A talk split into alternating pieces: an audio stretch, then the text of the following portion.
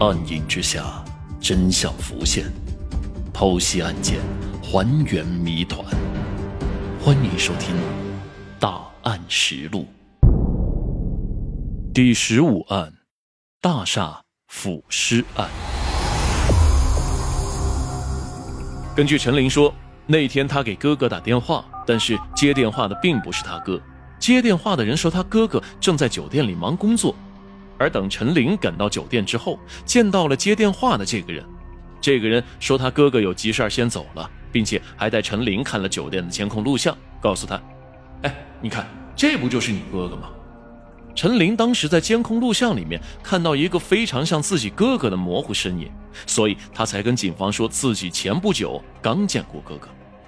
陈林所说的这个人手里有陈建的电话，并且他还对陈林撒谎。这个人肯定有重大的作案嫌疑。据陈林回忆，这个人自称是他哥哥的员工，叫做徐立兵。警方立刻调出了这栋大厦的监控录像，让陈林进行辨认。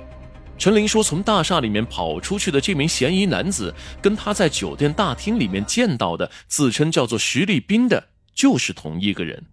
这个叫徐立兵的人，作案嫌疑非常大呀。然而，陈林对徐立兵并不了解。只知道他是哥哥公司的人，侦查人员立刻对徐立兵的身份进行了调查。调查发现，年龄在二十到三十岁之间叫徐立兵的，全国一共查到三十一个。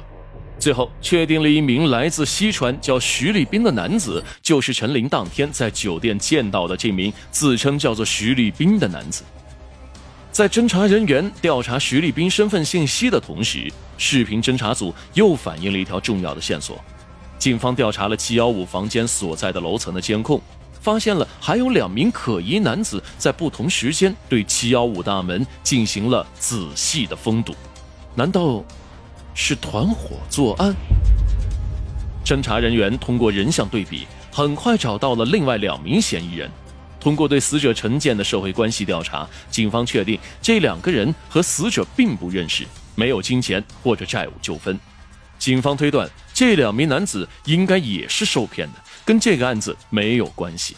在排除了范某和金某作案的可能性之后，徐立兵就成为了该案最大的嫌疑人。侦查人员立刻对徐立兵的社会关系进行了调查。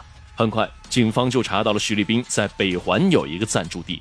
但是，当警方赶到暂住地的时候，发现已经人去楼空了。警方随即对徐立兵外逃可能乘坐的交通工具进行了排查，但是一直没有发现徐立兵的踪迹。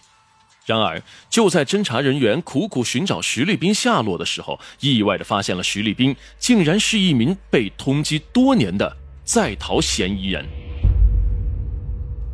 原来，徐立兵在外地的时候，因为跟着老板打工。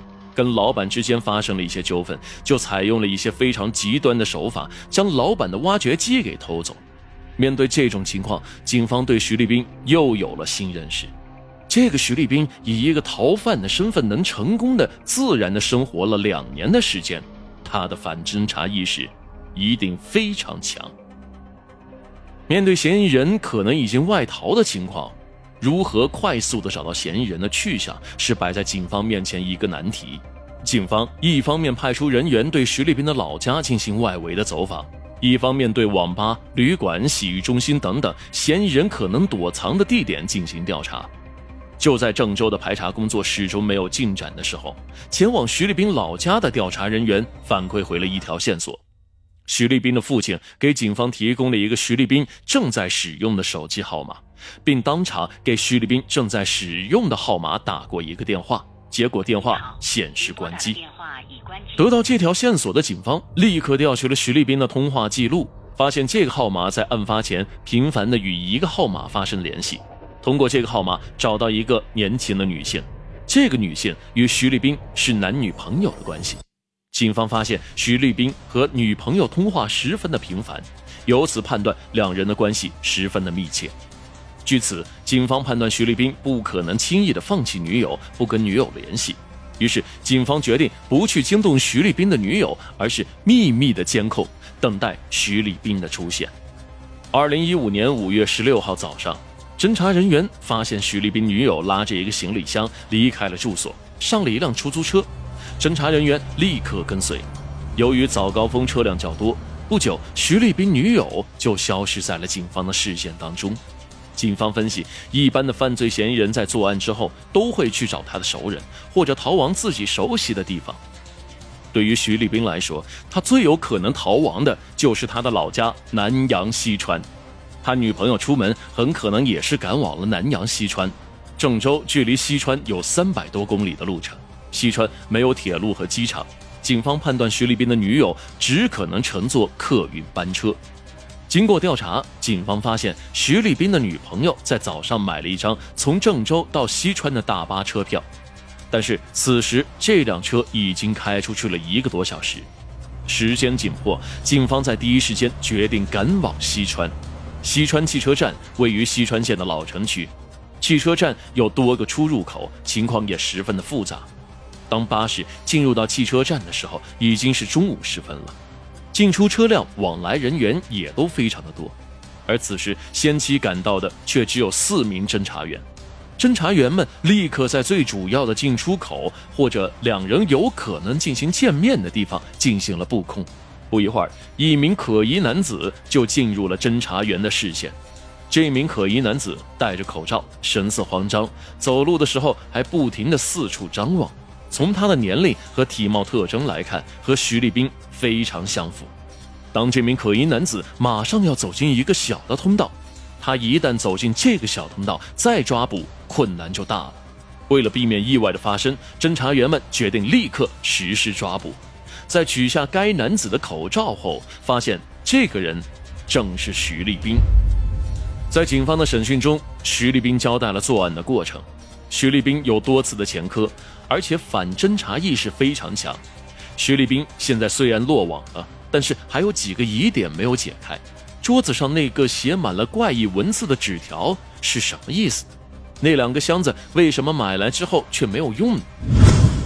根据徐立兵的供述，他和陈建共同开了一家公司，地点就设在出事的七幺五房间。经营过程当中，两人发生了分歧。二零一五年的二月二十一号，徐立兵给陈建打电话，相约在公司见面，再商量一下公司的事情。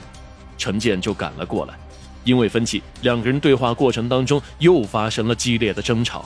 徐立兵恼羞成怒，趁陈建坐在转椅上背对自己的时候，随手用地上的跳绳将陈建勒死，并且把陈建随身携带的手机、钱包、银行卡都拿走了。因为怕人发现。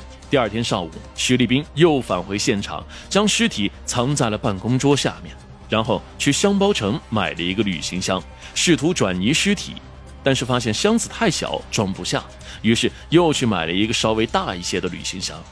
可回来之后，发现尸体已经发硬，放不进去，不得已的徐立兵只好放弃转移尸体的打算，用旁边房间内的被褥、枕巾等等将尸体裹住，重新藏在了办公桌下。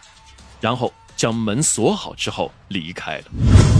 在其后的两个多月的时间里面，为了掩人耳目，徐立兵一面通知公司的员工不用来上班，一面用陈建的手机发信息和他的家人联系，造成陈建还活着的假象。而桌子上那张纸条的文字，不过是陈建在两人争论的时候随手写在纸上的。